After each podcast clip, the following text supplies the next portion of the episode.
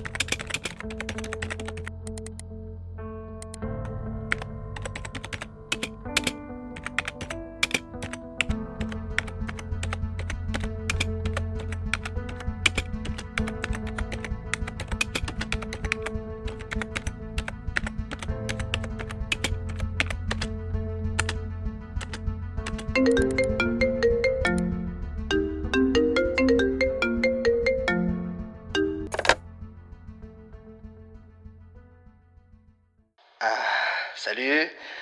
Alors, euh, comment vas-tu euh, maintenant? Qu'est-ce que tu fais de ta vie? T'es en cours euh, Tu travailles? Tu tournes en rond chez toi? Hmm Avant de répondre à toutes ces questions, écoute-moi. Tu sais, le monde ne tourne pas autour de toi. hein. Ta personnalité n'est pas plus importante qu'une autre. Garde les pieds sur terre. Profite de ta vie étudiante, dessine ton avenir petit à petit. Ne grille pas les étapes. S'exprimer euh, derrière un micro, euh, c'est pas facile. hein. Mais bien parler derrière un micro, c'est un métier. Tu veux faire du podcast? Pas de problème, euh, fais ce qui te plaît. Mais avant de faire quoi que ce soit, va apprendre. La première saison de ta série est trop personnelle, trop sombre. Regarde tes parents, même eux, même eux, tes parents, ils n'arrivent même pas à t'écouter jusqu'au bout. Tu les as rendus malheureux. Une dépression, tu le sais, euh, comme moi, ça ne se contrôle pas. On subit, c'est tout, mais, mais sers-toi de cette épreuve pour t'endurcir toi. Ne cherche pas la gloire. Avec ton histoire, tu fais peur à tout le monde. Dire en public que tu as voulu te suicider, le dire en public, est-ce la bonne solution Hein? Est-ce que c'est la bonne solution? T'as reçu beaucoup de messages, euh, de soutien, c'est bien, mais, mais rassure-moi, t'as pas fait ça pour avoir la pitié des gens, hein? Je sais qui tu es, et je sais que, en tout cas, tu n'es pas comme ça. Toute cette histoire, euh, elle est maintenant derrière toi. Euh, N'oublie pas ta famille et tes amis, tu as le devoir de les rendre heureux. J'ai un, nouveau j'ai un nouveau sujet pour toi. You will never walk alone. Ça veut dire, tu ne marcheras jamais seul et pas je ne marcherai jamais seul. Arrête de regarder ton nombril, va écouter les personnes qui se sont battues pour survivre et pour s'offrir un bel avenir. Il y a un témoignage qui te donnera la force, la force d'avancer.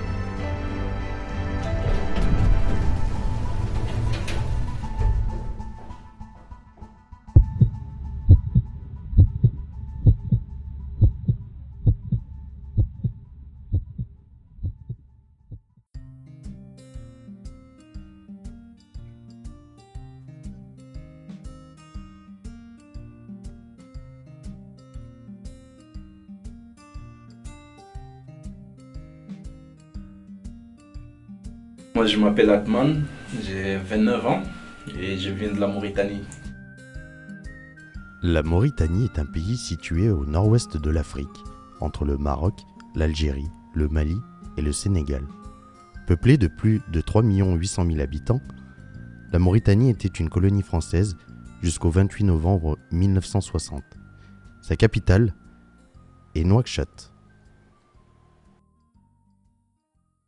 Est-ce que vous avez des frères et sœurs? J'ai une sœur qui s'appelle Kumba. Voilà, c'est juste une sœur quoi. Elle est plus âgée ou plus jeune? Non, c'est ma petite sœur. Elle a quel âge? Elle va avoir euh, 25 ans. 25 ans? Ouais. Bon, elle est quand même déjà âgée. Ouais, ça va, elle est âgée quoi, mais bon. Elle est bien installée dans Ça la va vie. quand même, quand même, elle est âgée, mais je suis son grand frère après tout, tu vois. Nous, c'est comme ça qu'on voit les choses. Et elle vit encore en, en Mauritanie? Ouais, elle élevée en Mauritanie avec ma mère. Et euh, votre papa? Mon papa, il est décédé. Il y a longtemps Ouais, il y a longtemps, il est décédé en, 2000, euh, en 2014. En 2014 Ouais. en Mauritanie aussi Oui, Du coup là, euh, bah, tu es en France. oui, actuellement, oui. Et est-ce que tu as de la famille en France? Ah, En France, ici, non, j'ai pas de la famille, bon, mais j'ai des cousins, quoi, comme on dit. Après, Ouais. ici, euh, parce que c'est pas la même façon de, de, de, de la constitution de la famille par rapport à moi, ce que j'ai vu en Afrique. Parce qu'ici, quand on dit la famille, c'est ton père, les gens avec qui, tu vois, ton père, ta mère, tes frères, quoi, de Les même proches. père, même sœur, quoi. Même, de, ouais, même père, même mère. Tu vois, nous, par contre, tu vois, si on dit famille en Afrique, euh, c'est c'est toute la maison, quoi. Tu vois, les oncles, les frères, les tantis, les frères des tantis, c'est tout le monde, quoi, tu vois. Donc, du coup, voilà, je peux dire que j'ai de la famille ici, parce que, ouais, j'ai des cousins ici, mais depuis que je suis là, on ne s'est jamais vu, quoi. Depuis que je suis arrivé ici, mais je sais quand même, euh, ouais, j'ai deux cousins ici en France. hein. Donc tu vis dans la région Rhône-Alpes? Oui. Alors on va parler un peu de ton parcours en Mauritanie. Mhm. Euh, donc tu as 29 ans. Oui. Est-ce que tu as fait des études en Mauritanie Oui, moi j'ai fait toutes mes études en Mauritanie parce que ouais, j'ai bac plus 4 quoi. Donc euh, voilà, j'ai fait des études en sciences sociales. D'ailleurs, euh, après- pourquoi les sciences sociales? Les sciences sociales, euh, parce que moi à la base au départ quand j'ai eu mon bac, je voulais faire du journalisme. D'accord. Donc j'étais avec un pote, un ami à moi. Donc on voulait faire des journalistes, mais malheureusement à l'université de la Mauritanie, il n'y avait pas une branche spécifique journalisme. Donc du coup, voilà, on a décidé de s'inscrire en sciences sociales. D'accord. Voilà, parce que c'est un- à peu près plus près un petit peu du journalisme, même si c'est pas vraiment du journalisme, je veux dire c'est du social, quoi. Il y a, il y a de l'interaction, donc euh, voilà. Moi, c'est ça qui m'a plus plu, quoi. Et justement, quand tu, euh, tu parles de faire du, euh, enfin, de travailler dans les sciences sociales Mhm. et de faire du journalisme, est-ce que dans un premier temps, tu voulais apprendre les sciences sociales pour ensuite apprendre le journalisme et ensuite bah, faire un parallèle avec les deux? Ou c'était Ouais. vraiment, tu voulais faire une formation concrète avant? Sincèrement, au, au tout départ, moi, je voulais coûte que coûte euh, faire du journalisme, quoi. C'est-à-dire parler derrière les micros. Il se peut même que c'était pas vraiment du journalisme, mais j'aimais ça, quoi. Donc, du coup, voilà, parce que j'étais influencé par Claude Siard de la RFI. D'accord. Donc, voilà, j'écoutais beaucoup ce monsieur et aussi Alain Foucault aussi qui présentait les archives d'Afrique. Bon, c'est les seules émissions en général que j'écoutais sur RFI tous les jours, presque quand j'ai le temps, quoi. Donc euh, voilà, bon.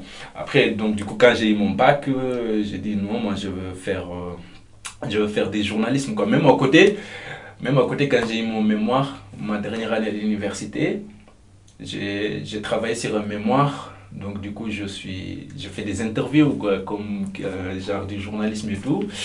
Voilà, et en plus à côté, on faisait un petit peu de la musique, même si c'est pas allé très loin quand même, tu vois. Donc tout ça parce que j'avais l'envie du micro, parler aux gens. C'est pour le plaisir. Voilà, c'est pour le plaisir et c'est une passion, quoi. C'est une passion.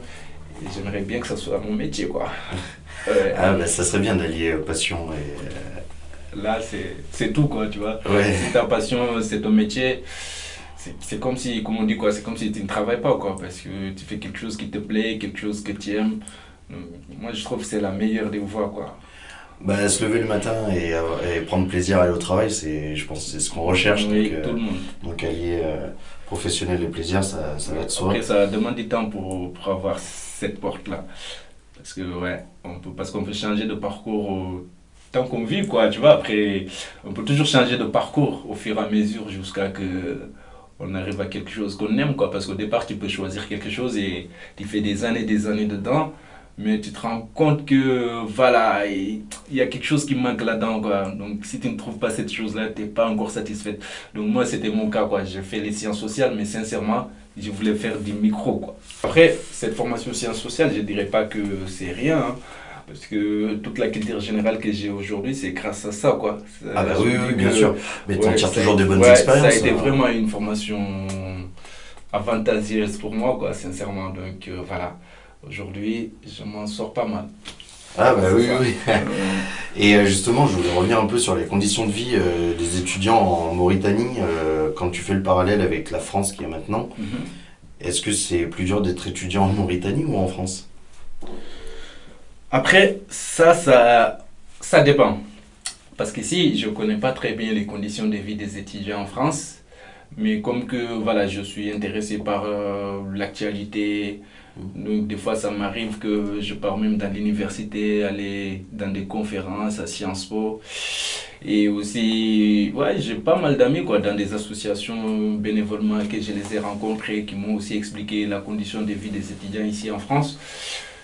Ouais, je me dis que ça dépend quoi, parce que par exemple, si tu es étudiant étranger et que tu viens étudier ici et après tu n'as aucune aide, c'est pas facile quoi de suivre, par exemple, de suivre les cours et tu es obligé de travailler à côté quoi, aussi pour vivre, pour vivre, pour payer ton loyer. Donc je me dis que voilà, ça doit pas être facile quand même quoi pour les étudiants étrangers quoi.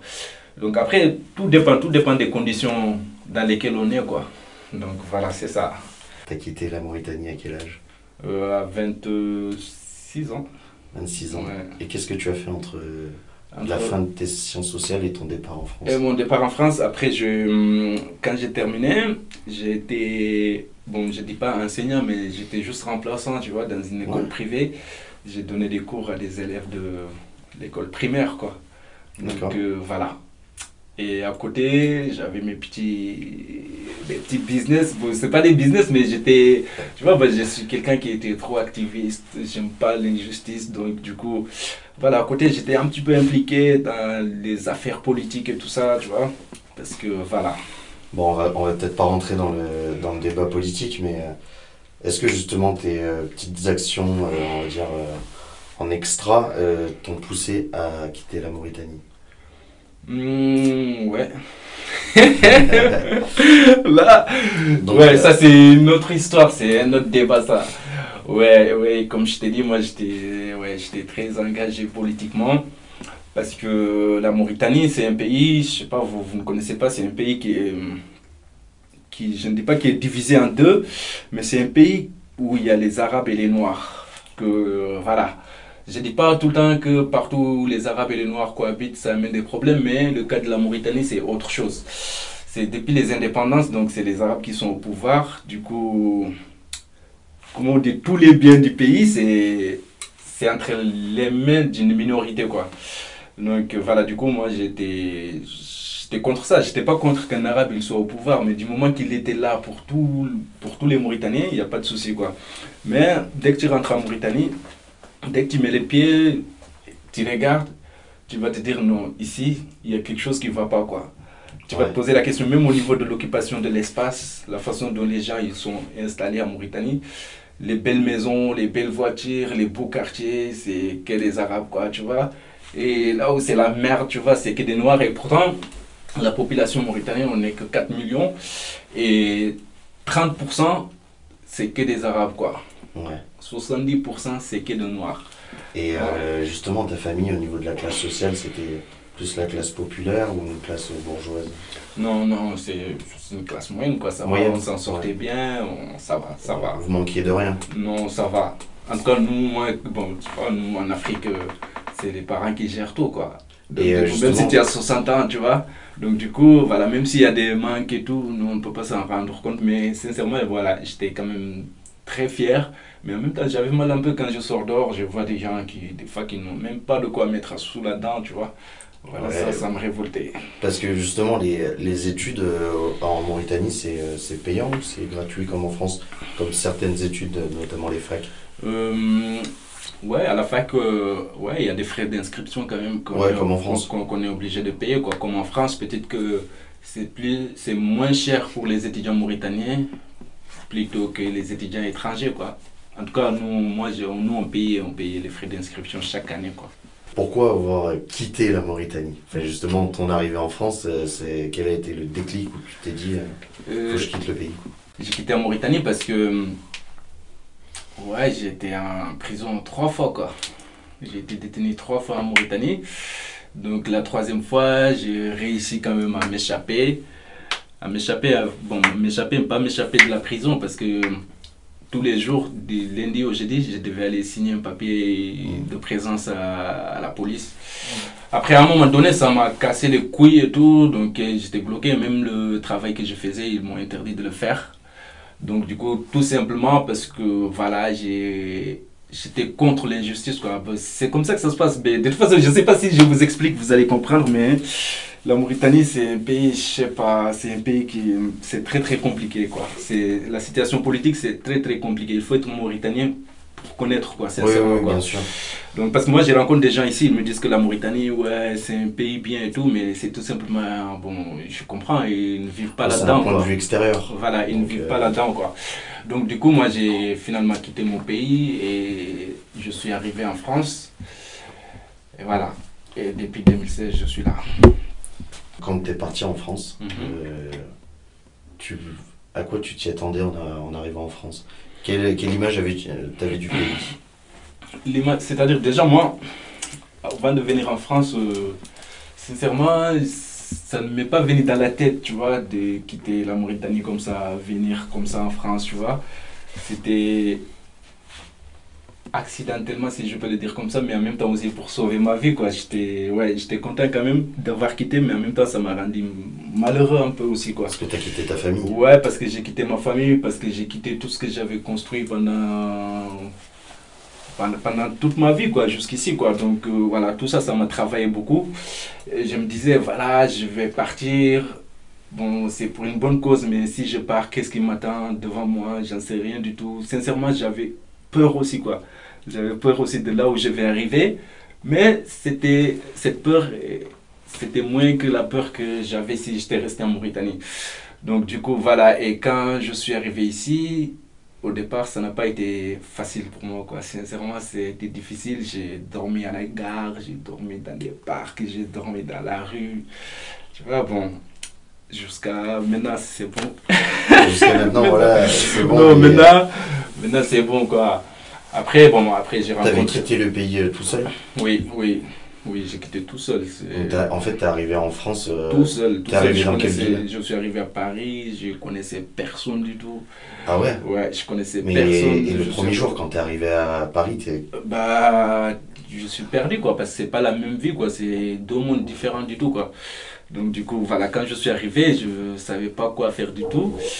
Et j'étais, si j'étais à l'aéroport, quand on est sorti, et j'ai demandé, j'ai dit, moi, je voulais aller à Clichy, parce que c'est ce nom juste qui était dans ma tête. Il y avait, voilà, parce qu'on m'avait dit qu'il y a un foyer là-bas, tu vois, il y a des Africains et tout. Après, on m'a indiqué, on m'a dit que c'est loin et tout. Je, je suis resté longtemps à la gare quand même, un peu, jusqu'à jusqu'à vers 17h, quoi. Après, bon, il y a un monsieur, il m'a aidé, j'ai pris le bus et tout, j'ai jusqu'à arriver. Je suis arrivé dans une gare.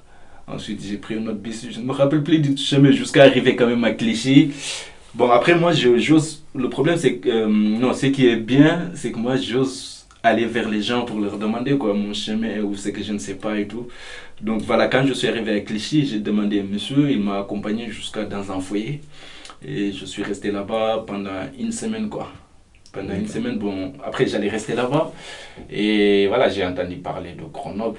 Du coup, voilà, j'ai dit, ouais, Grenoble, nom là, quand même, c'est pas mal, quoi. Ça sonne bien. Ouais, donc, c'est Et, euh, bien. et voilà. Mais je vais justement, pas regretter quand même. quand t'es arrivé en France, au niveau de la langue, euh, enfin, tu parlais français Euh, ouais, bon, je parlais français, mais c'est français bilingue. Comme tu vois, même là, il y a quelques mots quand même, je bute là-dessus, tu vois. Quelques mots quand même, tu vois. C'est ouais, c'est une langue qui n'est pas facile, mais je l'ai appris beaucoup à l'école quand même, parce que moi, j'ai fait, j'ai fait de. Ouais, hum, l'école primaire, c'était en arabe, ça c'est obligatoire en Mauritanie. Ensuite, euh, ouais, ensuite à partir du sixième et tout, on a commencé à étudier le français. quoi. Ouais, quand, Comme une seconde langue Voilà, chez nous voilà, avec l'espagnol, voilà. l'italien exactement. On a commencé à étudier le français. Moi, bon, moi, ça m'a plu et tout. Et j'ai lisé des bouquins.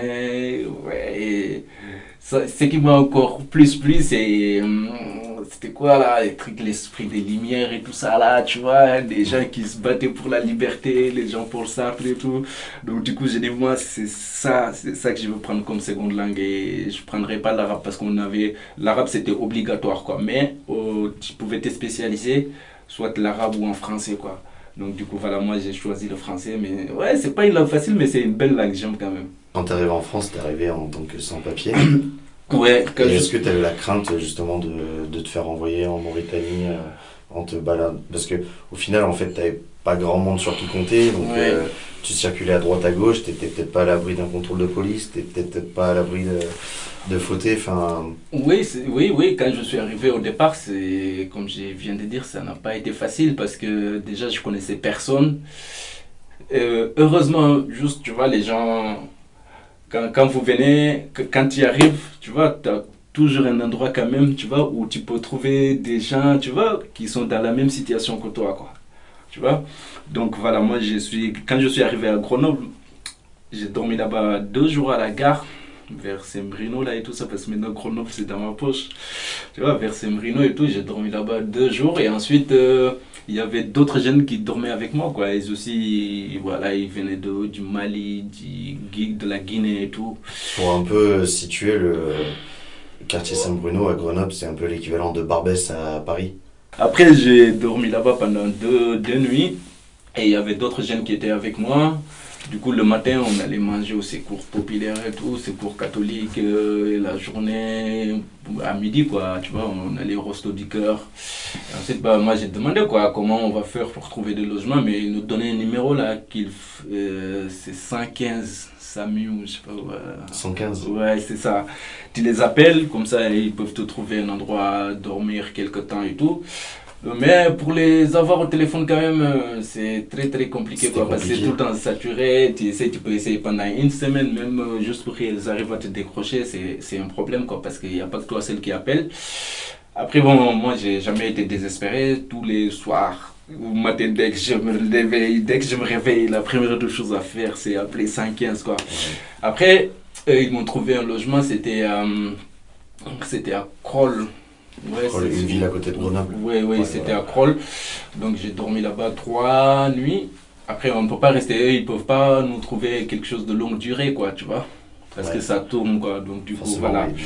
Du coup, je suis resté là-bas trois nuits. Et ensuite, voilà, retour dans la rue encore, tu vois. C'était un parcours d'un combattant, tu sais. Après, retour dans la rue. Et ensuite, euh, ensuite ils, bon, ils ont ouvert un gymnase à côté de Échirol, vers le stade d'Échirol là-bas. C'est ça, c'est la préfecture qui a ouvert ça. Donc, du coup, je suis resté là-bas aussi pendant un mois. Tu vois, on était à peu près 200 personnes, quoi. C'est grand, tu vois. Et aussi, ils ont fermé là-bas encore, c'est retour dans la rue encore pendant quelques jours encore. Ils ont encore ouvert un autre gymnase vers Fontaine encore. Je, suis allé là-bas, quoi, tu vois. Que ce soit Chirol, Fontaine, Voilà, en fait, voilà. toutes des villes à côté de Voilà, Grenoble. voilà, exactement. Donc, je suis allé là-bas. Et entre-temps, moi, j'avais une blessure, en fait, mon pied. Un jour, je, je marchais et je suis tombé, quoi, tu vois. Je suis tombé, après, les gens, ils m'ont amené à l'hôpital et tout. Donc, ils ont dit, maintenant, il faut que je fasse une opération. Moi, je ne sais pas quoi faire parce que j'avais même pas d'endroit de dormir pour faire l'opération. Si je sors, je vais aller où? Tu vois, bon, avec Secours, popu- Secours catholique, ils m'ont aidé jusqu'à que j'ai trouvé une association qui s'appelle Welcome, qui a accueilli les gens qui étaient dans des difficultés. Donc voilà, c'est une association qui sont en partenariat avec des familles. Tu vois, les gens qui viennent et les aident, c'est les familles qui les accueillent et tout. Tu vois, et vous, et vous, bon, vous allez dans des familles, quoi. Tu vois, tu fais un mois dans une famille, un mois dans une autre famille. J'ai fait ça pendant, ouais, pendant un bout de temps, quoi, à peu près six mois comme ça, quoi. J'allais dans des familles, une famille à l'autre.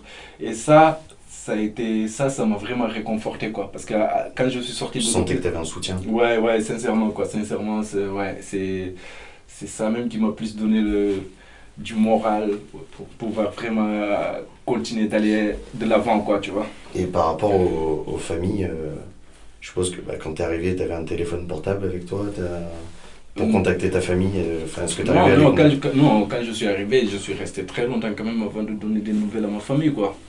Après, bon, après, je suis allé acheter un portable, je sais pas, 13 euros comme ça, tu vois. Des portables en étoile, là, avec les, les- tu vois. voilà, ensuite, j'ai mis une puce Lika mobile.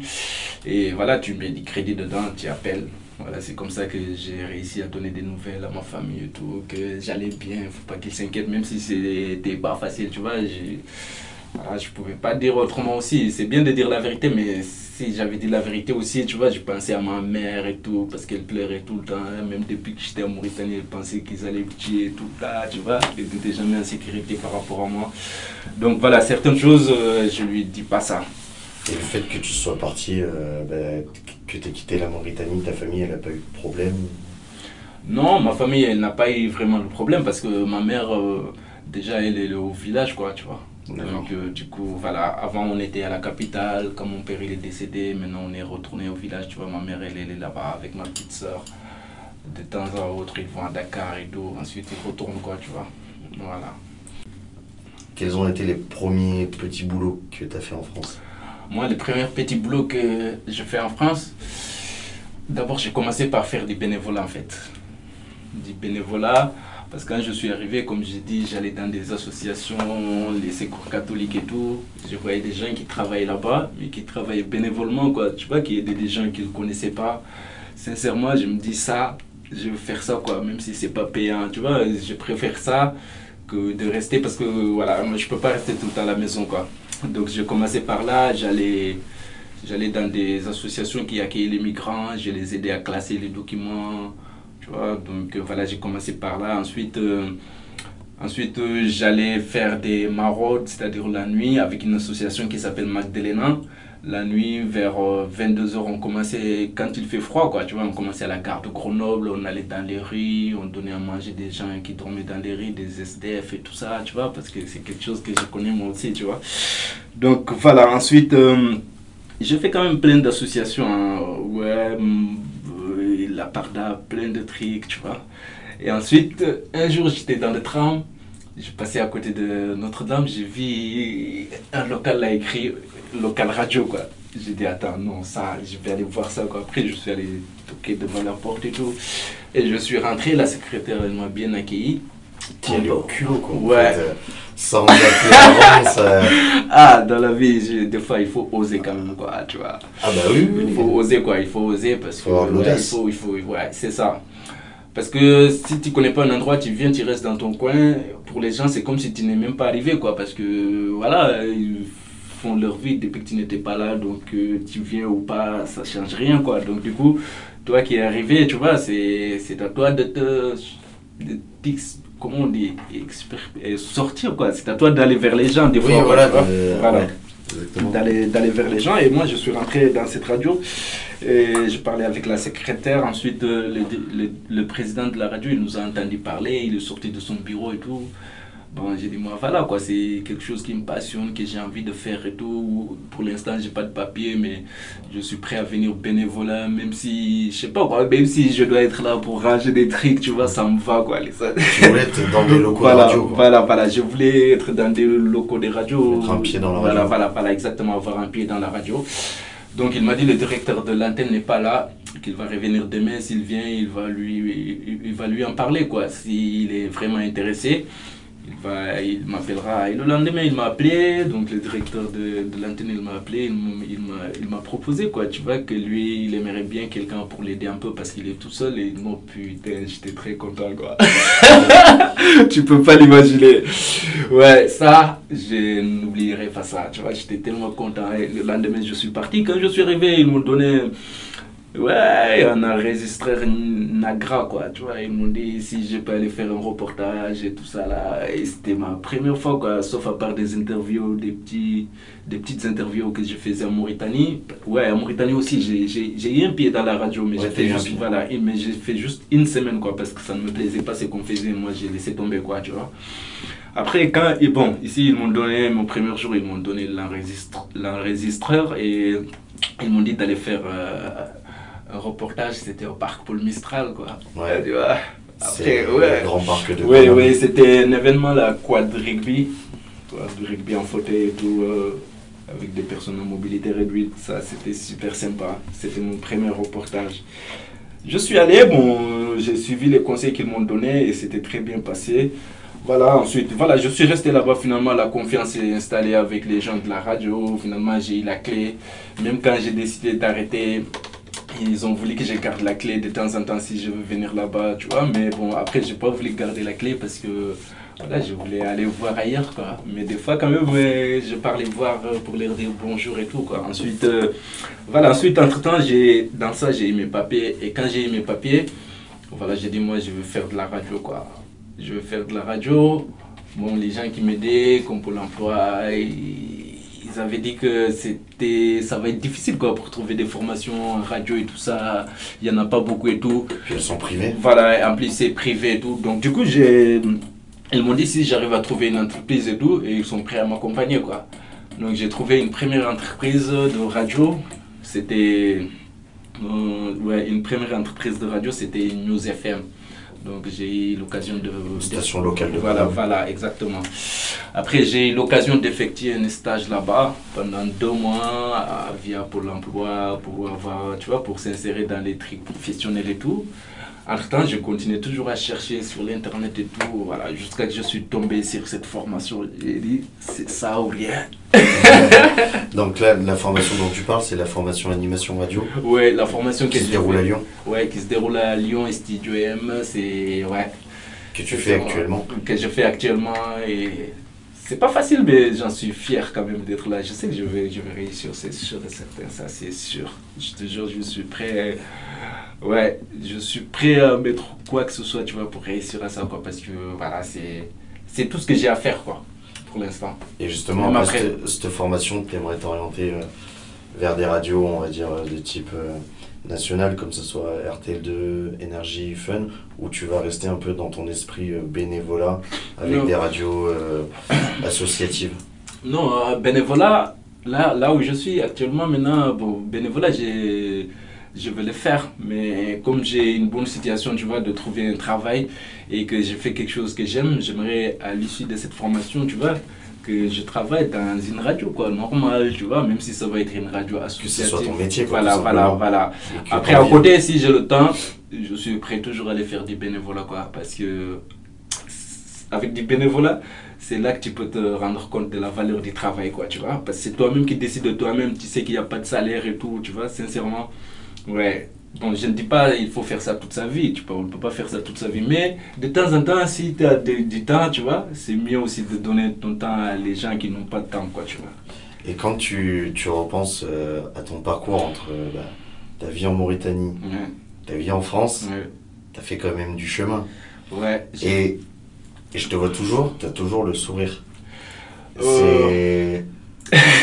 non, mais Ouais, tu vois, moi, c'est. Ouais, pourquoi oui, C'est pourquoi, quoi? Pourquoi, quoi? Je, sais, je sais pas pourquoi, mais je sais pas, c'est naturel, tu vois. mais après. T'as pas de, de, garant pour avoir un appartement. Oui. Là, on est au mois de décembre, tu as trouvé un, un, appartement pour te loger sur Lyon. Oui. Et ce qu'il faut savoir, c'est qu'à Lyon, c'est très difficile. Oui les, allers-retours euh, entre Grenoble ouais, ça fait et deux, ça fait tous les jours. Ouais, ça fait deux mois, sincèrement. Pour rappeler, Grenoble, c'est quand même à une heure de Lyon. Oui, oui, ça fait deux mois que je fais ça, l'aller-retour. Tous les matins, je me levais à 3h45, le temps de me préparer à la gare, prendre mon bus. J'arrive à Perrache à 6h50, tu vois.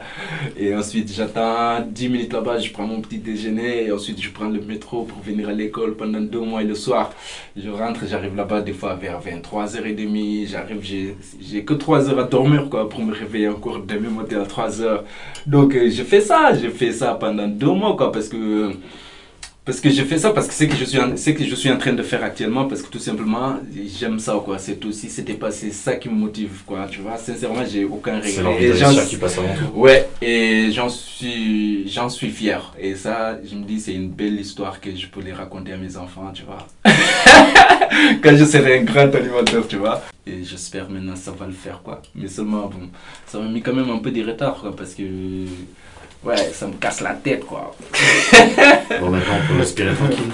Ouais, oui, on peut respirer tranquille, mais tu sais, dans la vie, il y a des choses, quand ça te marque, tu vois, ça reste, quoi, même si tu as le sourire tous les jours, quoi, tu vois. Moi, des fois, tu vois, on est, on est dans des gymnages et tout, on n'a même pas de quoi manger demain, tu sais même pas ce que tu vas manger demain, tu vois. Mais bon, moi, je suis là, des fois, je souris, les gens pour les gens, tu vois, moi, j'ai pas de problème. Il y a des gens même qui viennent, ils me disent, mais Atman, toi, tu souris comme ça. Est-ce qu'on dirait que tu n'as pas de problème et tout, quoi. J'ai dit, mais bien sûr que j'ai un problème, tu vois. Moi, j'ai. Après, chacun a sa façon de, de vivre, quoi. Chacun a sa façon de faire, quoi. Moi, j'ai. Voilà, moi je ne peux pas supporter, tu vois, je peux pas être, euh, par exemple, je dis pas, je ne serai pas ami avec des gens comme ça, parce que chacun a sa manière dans la vie, voilà, on doit se supporter la façon, les uns les autres, euh, par rapport au comportement de chacun et chacune, quoi, tu vois. Donc, mais il m'est difficile quand même de vivre avec des gens, par exemple, si tu as un problème, tu vois, personnel, tu fais la tête à tout le monde, même les gens qui ne t'ont rien fait, tu vois, moi je trouve que c'est pas à travers ça que tu peux trouver la solution à ton problème, quoi, tu vois. Et voilà, et puis dans la vie aussi, on peut t'enlever tout, mais ton sourire, tu vois, ça c'est à toi, quoi. Voilà. Ben, merci en tout cas, Atman, merci. pour ton témoignage. Merci beaucoup, Yannick. Et bonne continuation. Merci. merci, merci également, ça fait plaisir. Au revoir. Au revoir.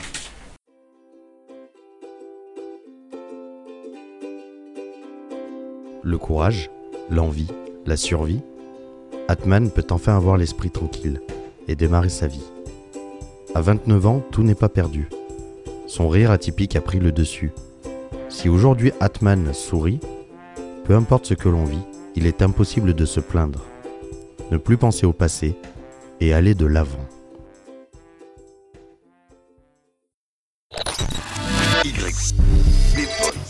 YB Voice.